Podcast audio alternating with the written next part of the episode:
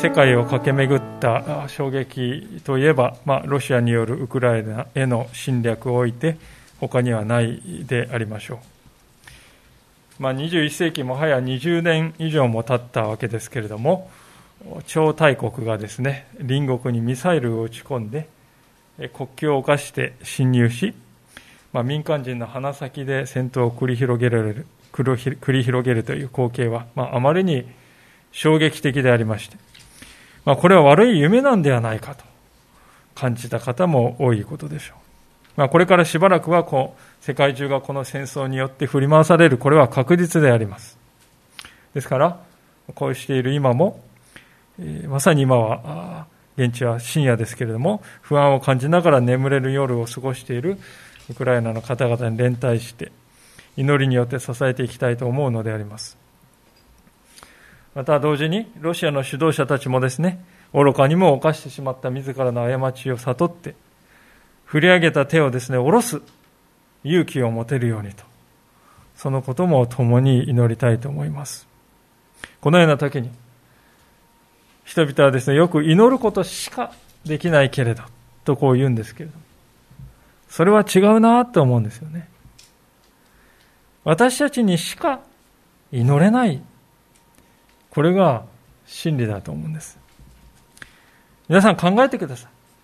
今この時期ですね、世界中で無数の人々が祈っているでしょう。けれども、クリスチャンだけが誠の神の皆を呼んで祈っているんです。これはエゴイズムではありませんね。聖書が教える確かな真理であります。だとすれば私たちが捧げる祈りはどんなにか大切なものでしょうか？ですから私たちは祈りしかできないと言ってはいけないんではないか。いやむしろ私たちにしか真の祈りはできないんだよな。とこれが正解だと思うんですね。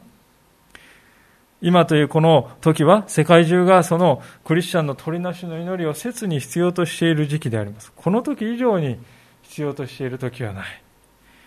ですから私たちは今まで以上に苦しみの最中にある人々のために心を尽くして祈るものでありたいと、こう願うのであります。さて、そうした混乱をですね、感じていた、この、感じている真っ只中の今朝ですね、私たちに与えられた御言葉というのが、あまりにもこの今の状況にふさわしいものであったなと、こう思って驚いている次第です。それは、盗みということがテーマになっているからですよね。モーセの実会の第8回にあります、盗んではならないという神様の命令を解説している。具体的にどういう適用すればいいのか解説してくれているのが今日の箇所なんであります。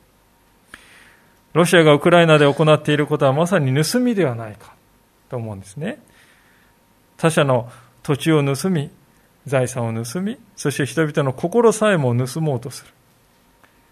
法も秩序を無視して悪べることがなく、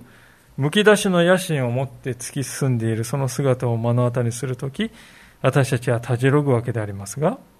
しかし、そのような人間の愚かさを見せつけられた後で聖書に目を転じるとですね、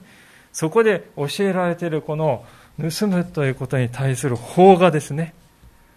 あまりに異なっている。そのことにある種の感動を覚えるんですよね。もし世界中の人々が皆この法に従って生きていたら、どんなにか平和であっただろうにと思わずにはいられないんです。それほど聖書が語るこの法というものは素晴らしいものです。で、そのことにですね、が分かってくると、こう、はたと気づくんですね。ああ、神様はここで書かれていることを、まず私たちが実践するようにと望んでおられるんだなと気づくんです。私たちがですね、この神様の法を実践している、そういう姿を見た人々が、それに習い、そして世界中にそれが広がっていくように、神様は望んでおられるんだと気づくんですね。ですから、まず、あなたからこれを始めていきなさいと。それが神様の願いだということです。では、神様はこの盗むということに対して、どんな具体的な指示を与えてくださっているのでしょうか。ご一緒に今日はその原則を学んでいきたいと思っておりますが、さて、先ほど来述べておりますように、今日の、今日の箇所はですね、盗んではならないという実会を解説するのが目的であります。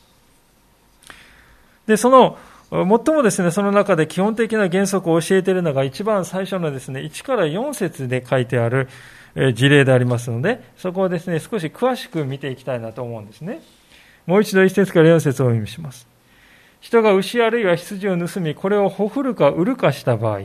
牛1頭、牛5頭で、羊1匹を羊4匹で償わなければならない。もし、盗人が抜け穴を掘って押し入るところを見つけられ、撃たれて死んだなら、撃った者に血の責任はない。もし日が昇っていれば血の責任は撃った者にある。盗みをした者は必ず償いをしなければならない。もし盗人が何も持っていなければ盗みの代償としてその人自身が売られなければならない。もしも牛であれ、ロバであれ、羊であれ、盗んだものが生きたままで彼の手元にあるのが確認されたなら、それを2倍にして償わなければならない。今読んだところにですね、いくつかの原則がありますけれども、その第一の原則は何かというと、与えた損害に応じて償いや報いが変わるということです。与えた損害に応じて償いや報いが変わるということです。一節を見ますと、羊を盗む場合とですね、牛を盗む場合で、償うこの頭数が違っているということに気がつきますね。牛の方が多いんです。これはですね、何を表しているかというと、当時の人々にとって牛というものはそれだけ重要だったんですよね。まあ、日本でもしばらく前まで農家の方はですね、牛というのは非常に重要なものだ。牛をですね、は農作業に不可欠なものであり、最も重要な財産でありました。ですから、その一家の最も重要な牛を盗むということは、すなわちその一家が飢えるということにつながるわけですよね。ですから、そういう行為が発覚したときはですね、牛に関しては5倍の償いをしなさいと、こう、基準が課せられるんですね。で、その一方で羊というのはですね、そこまで重要ではないので、4倍でいいというふうになるわけです。で、実際にはですね、まあ、ロバはどうなんだ馬はどうなんだと、いろいろね、あるわけでありますけども、まあ、それは裁判官がこれを参考にして償いを決めていくわけですけれどもね。まあ、いずれにしてもこの牛5頭というのは莫大な金額ですよ、皆さん。大抵の盗人はですね、牛5頭を返せと言われても、償えと言われても、それはできないんですね。ですからその場合はですね、3節に書いてあるように、えー、自分が奴隷となって6年間労働して、それで償わないといけないというふうに書いてます。でこういうですね、規則がありますので、非常に重い罰則がありますので、これは盗みに対するですね、非常に強力なですね、抑止力としてイスラエルでは働いていたし、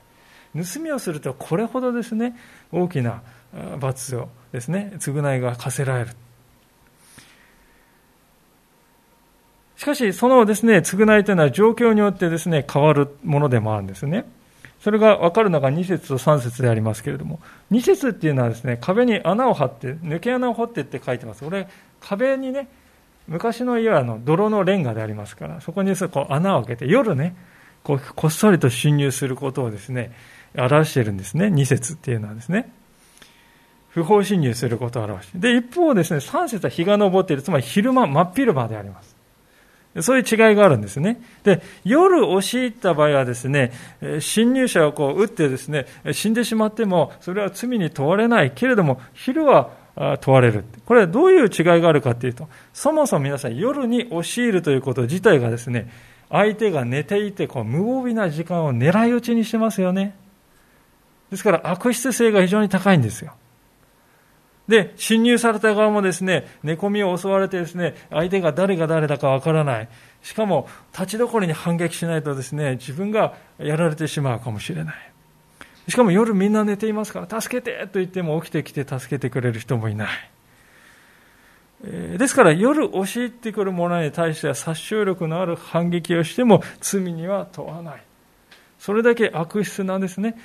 行為をしているからだと、こうされているわけですね。より大きく相手を脅かせば、より大きな報いを受けるんだということなんです。では、そこまでではない場合、落ち度というような損害を相手に与えた場合はどうなのか、どうなのかというですね、場合です。5節から6節にあるのがそういう場合の例なんですけれども、五節っていうのは自分のですね、家畜がですね、囲いからこう逃げ出して他の人の畑に行ったり、他の人のね、作物に損害を与えた場合が書いてますよ。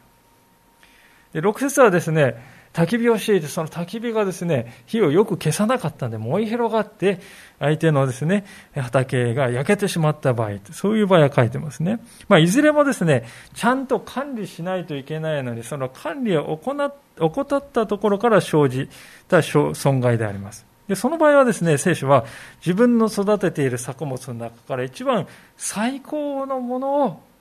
相手に、償いとして与えなくてはならない。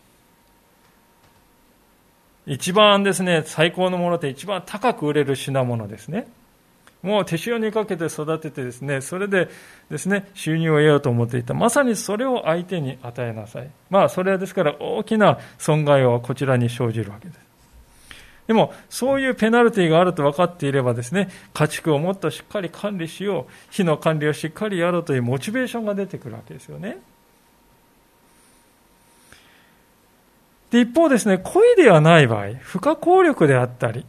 あるいは責任がですね、自分だけではなくて分散している場合っていうのは、それに応じて受けるペナルティも小さくしていいよっていうとも書いてますね。例えば、13節を見ると、人からですね、家畜を借りてですね、えー、それが、えー、羊、えー、獣にですね、噛み裂かれて失われてしまっても、償いの必要はないわけですね。獣の行動っていうのはですね、防ぎようがない面もありますからね。あるいはまた15節はですねでではですね、人から借りた家畜がもし何らかの原因で失われても、そこに持ち主が一緒にいたら償う必要はないよ。いずれも損害をもたらしてしまった人の過失っていうのは小さいっていうことが明らかであります。で、こうしてみると聖書はですね、その人が他の人に与えた損害に応じて課せられるペナルティも段階的にこのね、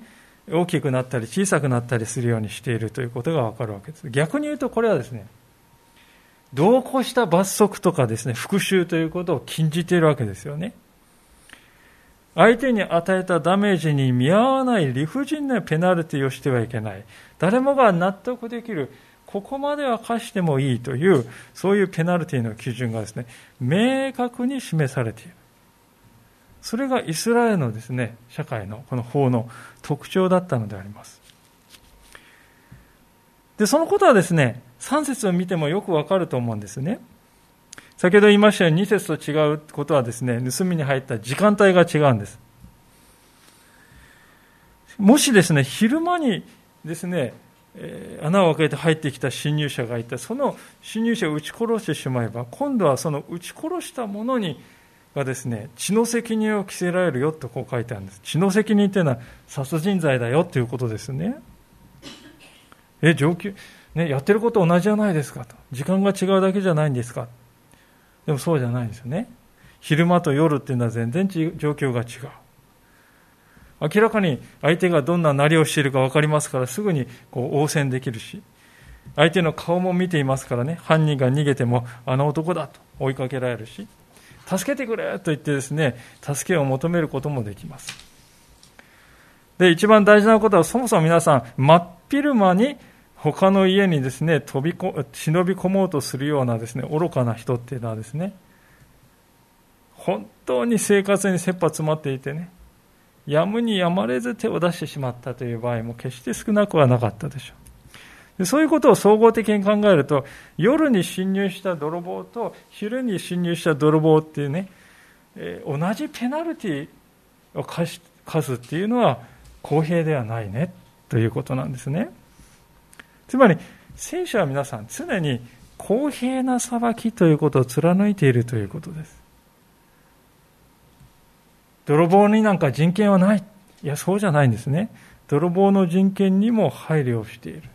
これが聖書のユニークなところであります。これはあの、同時代のですね、法律と比べてはとてもユニークなんですね。例えば、ハンムラビ法典なんか開きますとですね、なんて書いてあるかっていうと、もし泥棒が家に穴を開けたら、その穴の前で彼を殺し、彼を吊るさなければならないってね、書いてあります。21条というところに。しかも、ハンムラビ法典ではですね、身分によって罰も違っていたそうですね。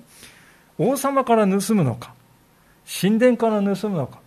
平民から盗むのか、奴隷から盗むのかで、えー、罰則がですね、死刑から罰金までですね、何十倍も違うんですね。で、しかも、ハンブラビ法典では罰金を払えなければ死刑っていうふうに決まってたんですね。一方、聖書はですね、誰が誰に対して罪を犯したかというのは何の関係もないんですね。それは神様のもので、もとでは皆、誰もが皆同じだからであります。ですから、王であろうと奴隷であろうと平等に同じ基準で裁きを受けるんですね。これはですね、法に対する信頼性という面でもとても大きなことだっただろうと思うんです。ご承知のように、独裁的な国家っていうのはですね、独裁者はですね、自分だけ法の外にいるかのような振る舞いをしますよね。私には法はない。法は適用されない。で人々はそれを見るとですね、法法って言うけれども、それは、まあ、断然意味のない、有名無実なものだよね。法を軽んじて従わなくなるんですね。独裁国家はですね、決して長続きしない。それはなぜかというと、法が不公平だからです。そんな法に従う必要がない。人々がそう思うとですね、社会が不安定になってですね、やがて国は頼れていくんですね。で、その点から見ると、相手が奴隷であろうと、相手が王であろうと、同じ基準を適用するというこの聖書のあり方は、法に対する大きな信頼感を得たことは間違いないとこう思うんですね。さて、第3の原則に進みたいと思うんですけれども、それは一番大事なところなんでありますけれども、それはですね、どういう原則かというと、2倍の原則というものであります。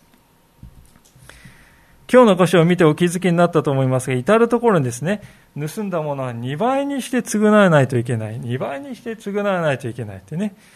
2倍にして償うっていうことは何回も出てきますよね。これはですね、盗みを働こうかって考えている人に対するですね、強力な抑止力として働いたことでしょう。なぜならもし盗んで捕まってしまうとね、狙ったものはもらえない。そればかりか2倍のものを返さないといけないので、自分の方がもっと貧しくなってしまうんですよね。盗もう、豊かになろうと思って盗んだのに、盗むとかえって貧しくなってしまうんです。ですから、この2倍の原則っていうのはですね、そして盗まれた側にとってもですね、とても大きな納得がいく解決だったでしょうね。盗まれたものは返ってくる。それだけじゃなくて、もう同じだけ追加で返ってくる。盗まれた側は豊かになる。そういう法だったからであります。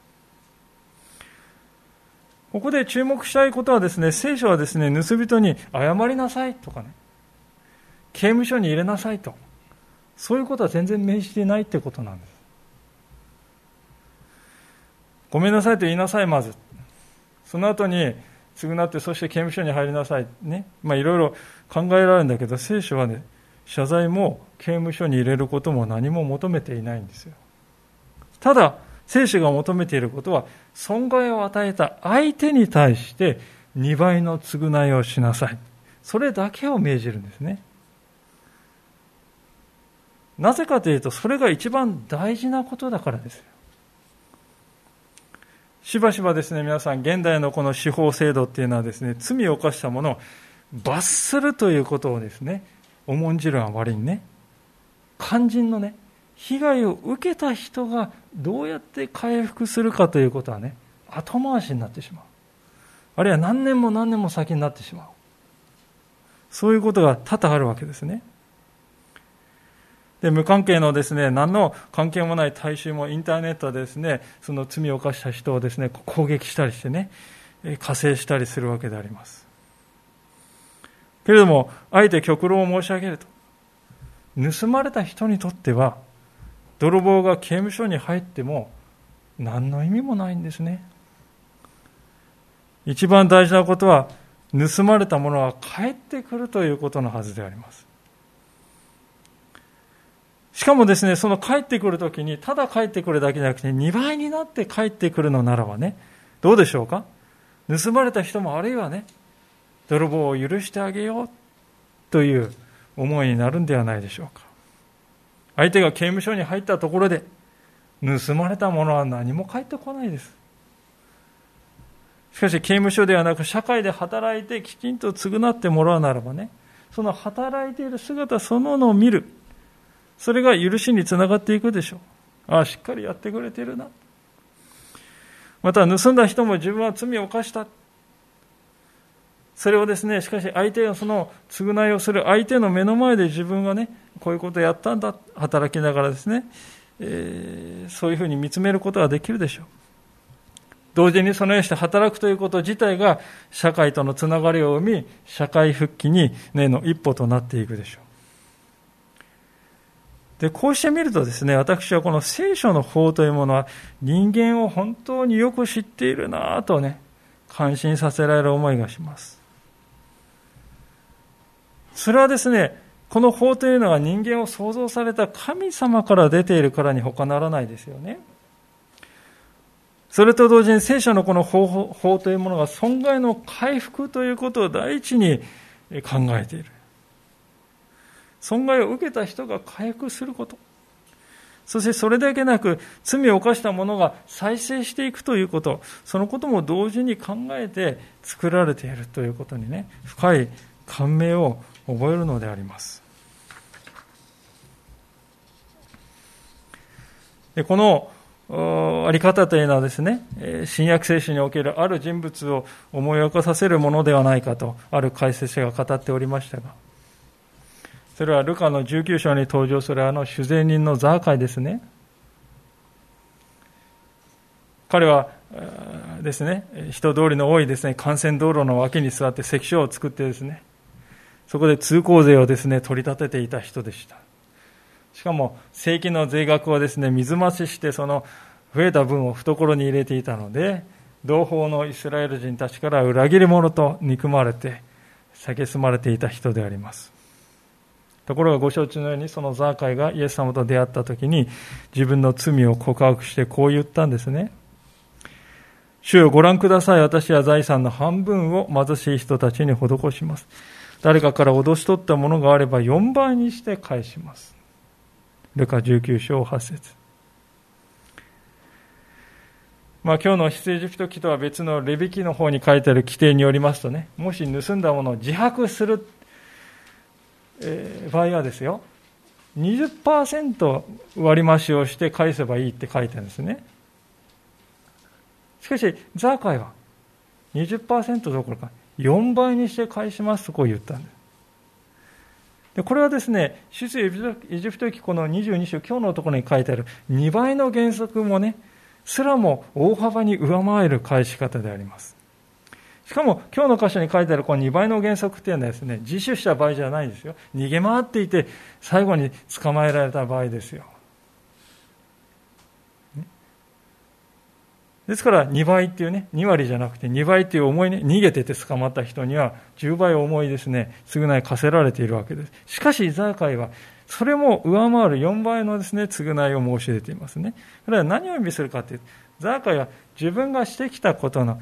ですね、は、それ以上の圧倒的な罪であるとこう自覚していたということです。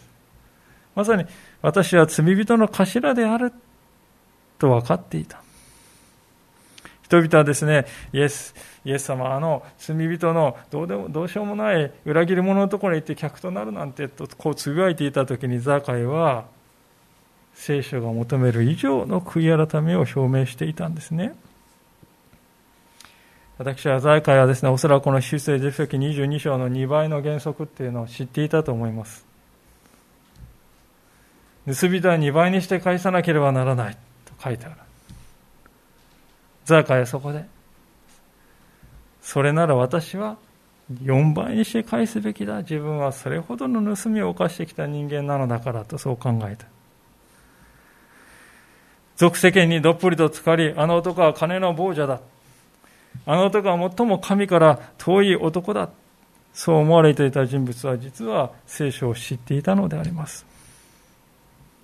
ここに聖書の鮮やかな逆転があるのではないでしょうか。だからこそ聖書は私たちにも語りかけるのであります。あなた方は主イエスを知っているでしょうその十字架の贖いの恵みを受け取ったでしょうそれならあなたはどのように償いをしましたか？あなたが負い目のある相手に対してあなたはどのように償いをしましたか？言葉だけの謝罪にとどまって実際に相手が受けた損害を埋め合わせる。2倍のもので埋め合わせる。それを行いましたか？と聖書は私たちに問いかけているんではないでしょうか。もしかすると私たちは人から預かったものをですね返さない前で返さないままなんとなくうやむやにして自分のですね家に置いていたり懐に入れてたりすることがあるかもしれない。広い意味ではそれも盗みに該当するわけです。あるいは不注意であったとしてもですね管理が自分の管理が悪くて人に損害を与えてしまった。その時もですねきちんと損害を償ってきたでしょうか。自分のですねこの家の囲いのが悪くて隣の畑に逃げてしまって損害を与えた。火が燃え広がってしまって損害を与えた。その時私は本当に相手の損害が回復するということを第一に置いてね償ってきたでしょうか。今日主が私たちに問いかけているのはそのことではないかと思うんですね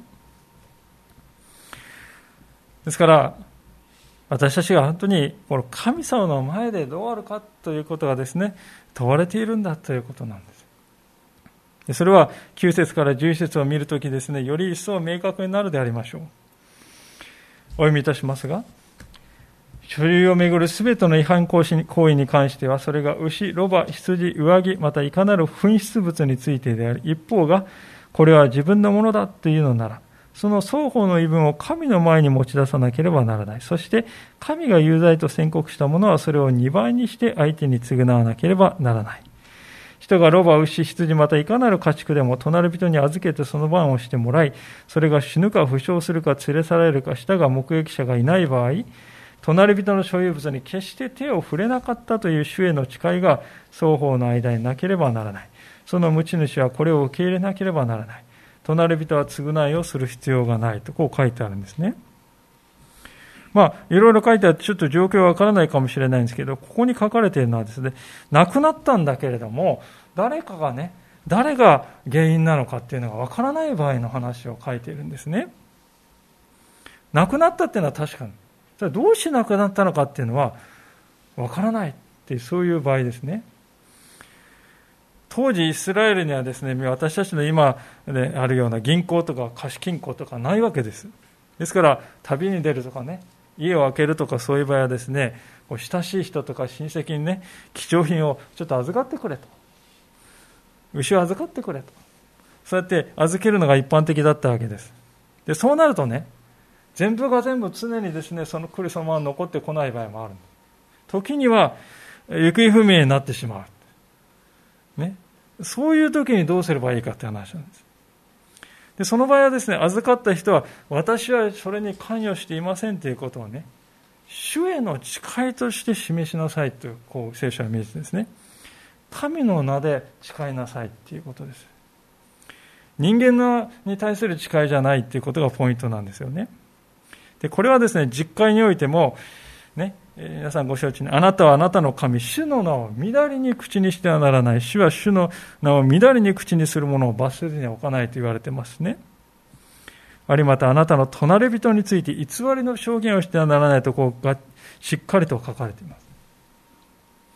これ神様が直接ね、語っている命令であります。その神様っていうのは、エジプトに銃の災いを下して、足の海を分けてですね、イスラエルを解放してくださったあの偉大な神様。そして今22章のこの言葉を与えられているのはどの場所かっていうと、ね、かまどのようにですね、燃えて煙激しく煙っているシナイ山の前ですよ。そこに降りてこられた神様から与えられた命令であります。でそういうことができる神様の名を出して誓え。聖書は言うんであります。それは非常に重い声であります。文字通り命がけとも言えるでしょう。この神の名において誓うということの重さっていうのがね、こう、根底に広くあるからこそこの命令というのは非常に重い意味を持つんですね。欧米の社会というのは基本的にそういうね、神の前で誓っているんだというね、前提が広く共有されている社会と言っていいと思うんですね。例えば以前もご紹介しました私は最近ですね、ハマっている法廷のドラマなんか見ますとですね、証人が出てきてですね、尋問、弁護士が尋問するんです。で、その時に弁護士がですね、これは先制陳述であることを忘れないでくださいね、とこう迫る場面っていうのが出てきますね。誓った上で、嘘は言わないと誓った上で、陳実してるんですよ。そのことを忘れないでくださいねってこう迫る。で、こう、タジタジっとこうする場面が出てくるんですけどね。これは大半の国民がですね、誓いは人間に対してしてるんじゃなくて、神様に対してしているものなんだと分かっているから意味があることですよね。実際アメリカの法廷のですね、正面にはですね、上に In God we trust って書いてあるんですね。我らは神に信頼する、神を信じるという、そういう意味ですね。In God we trust と書いてある。神の前で誓っているんだったら嘘はありえないでしょうという前提を広く行き渡っているわけです。ですから、まさに今、先ほど読んだ聖書のね、えー、世界、神の名において誓えと書いてある、そのことはまさにそのままなんですよね。で、それがですね、この神なき日本との違い、根本的に違うところかなと思うんですね。残念ながら私たち私たちの国はですね、とても素晴らしい国だと思っておりますけれども、残念ながらあらゆるところで言い逃れとか嘘の証言というのがまかり通っておりますね。国会を見ていてもそうであります。特にこの10年間その傾向が加速したかもしれません。で、後から偽証したけれども、責任を後からあなたは偽証しましたね、と問われるということもほとんどない。誓いというものが本当に軽いものになってしまっている現状に私たちは心を痛めているのではないでしょうか。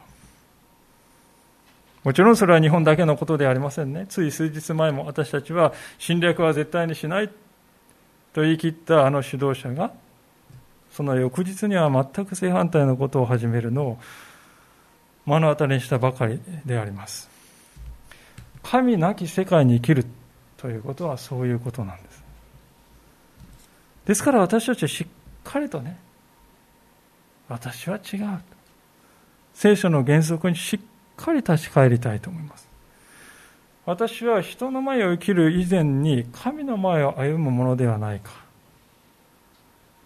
私は主の名によって誓うということができるだろうか。そういう歩みをしているだろうか。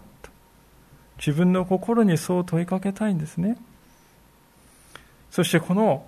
誓うということは本当に価値を失っている社会、この暗闇の世界で、私は主の名によって誓う。光を放つものとされていきたいと、心からそう願うのであります。さて、ここまでは盗んではならないというこの実会の解説としてこう見てきたわけでありますが、最後にですね、もう一つの実会。会員してはならないという第7回のですね、解説を記した箇所を見て今日のお話を終わっていきたいと思うんであります。16節と17節を見てみましょう。人がまだ婚約していない処女を誘惑し、彼女と寝た場合、その人は必ず彼女の花嫁を払って彼女を自分の妻としなければならない。もしその父が彼女をその人に与えることを固く拒むなら、その人は処女の花嫁用に相当する銀を支払わなければならない。まあ、花嫁料という言葉が出てきまして、規定が書いてあるわけですけども、現代的な感覚からするとですね、なんかこれ、女性がこう人身売買されてるようだよね、というふうにね、受け止められて、なんかこう聖書の教えは時代錯誤で古いよねって、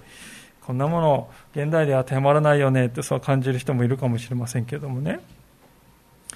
しかし実際はこれは全く反対なんですよ。女性を保護するための知恵なんですよね。どういうことかと言いますとね男性の側が女性の父親に花嫁を払うそれが義務であるということはね経済力の何もない男性が結婚を始めて、女性の側がですね、飢える、貧困に陥るということを防ぐ役割があるんですね。また、高額な花嫁料を支払うまで夫婦の営みが禁じられている、事実上禁じられているということはですね、性的な欲求だけで女性をですね、使い捨てにするということを防ぐ役割があるんですよね。昔も今も欲望のはけ口として女性をですね、利用する人は後を絶たない。そしてまたこの時代はですね、今に以上にですね、処女ではなくなった女性は傷物とみなされて敬遠されて、誰とも結婚できずにやもめのまま一生を送るというそういう悲劇をですね、防ぐことにもなるわけであります。さらに、父親から見て相手の男性がいかにもこのような人と結婚すれば娘は必ず不幸になると思えばね、これは悲劇が生じると思えば、結婚を拒む拒むということもできたできましたね。しかしその場合でも男性はね、結婚できなくても花嫁料は払わないといけないって言うんですよ。そのお金が入ってくればね、女性は生きていけますよね。そのお金で残りの人生、仮に結婚できなかったとしても。もちろんですね、そして女性はですね、払うだ、払うのは払ってですね、結婚もできないわけですから、もう完全に払い損になるわけで、良いことなんて何にもないですね。で、こういうことを考えますとですね、結婚前の性交渉という行為はイスラエルにおいてはですね、割に合わないんですね。全く割に合わないんです。割に合わないので、それを選択する人がいなくなる。それは当然だったということです。むしろ、みんなから祝ってもらって、祝福してもらってね、大いに祝福された形で初夜を迎えるということは、あらゆる面で理にかなっている。経済的にもね。そういう選択である。そしてそれは男性の側にもですね、しっかりと生活を安定されて稼いで、責任を持って、えー、ね、え、行くんだ。そういう緊張感を与えるということにおいても必要だったわけであります。ですからこういうふうに見ていくとですね高額な花嫁料という制度はですねこれ人身売買ではないかと私たちは想像するのとは全然違ってですね良い結婚が増えるようにと導く非常に意義のある制度であったということなんです。聖書を読んでいくとイスラエル人はですねどの時代においても非常に多産であったと。それゆえに人口がですね、こう非常に増えていったということが書いてありますが、その背景にあるのはこのようなですね、安定した結婚制度ですね。祝福された結婚制度が貢献したということは否めないだろうと思います。きちんと責任を持って結婚する。きちんと責任を持って性的な営みをする。きちんと責任を持って家庭を築いていく。それが祝福された道につながるということは社会に広く浸透しているんですよね。そのことを考えると、現代社会における結婚とはですね、本当にいかに異なっているだろうかとこう思うんですね。あまりにも多くの男女は結婚に対して何の備えもなく、何の心構えもせず、自分自身を相手に与える、そういう覚悟もないままに性の営みをしているわけであります。でそうすると結婚のですね一番の祝福であるとこの性の営みはもう得てしまっているのでこの上結婚する意義がどこにあろうか。そう意味を見出せなくなっていくのですね。皮肉なことにですね結婚の価値が軽くなっていけばいくほど結婚して家庭を築こうという男女も減る。その当然の結果として子供の数も減り社会は少子高齢化していくと悪循環に陥るのです。結婚は祝福なんだ。結婚は喜びなんだ。結婚は愛なんだ。そのことが社会の中で現れていくように。神様はこのような規定をですね作られた願いというのはそこにあるんだということですね。さあ皆さん今日ですねご一緒に読んできた箇所というのはですね本当にこう読んでいくと退屈で無味乾燥だな。そういう法律の文章だなと感じるかもしれませんね。でも丹念に私たちが読んでいくとここにね神様があなた方はこのように生きてほしいんだと。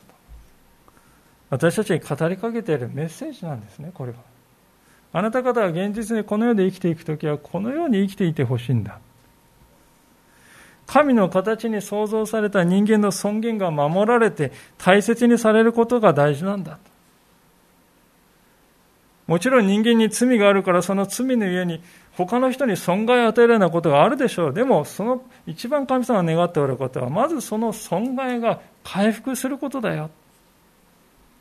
2倍の、ね、償いによってその損害が回復され、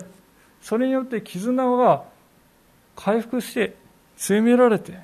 そしてコミュニティはより一層強くなっていくように、その問題を乗り越えることによってコミュニティは強くなっていく。成長していけるように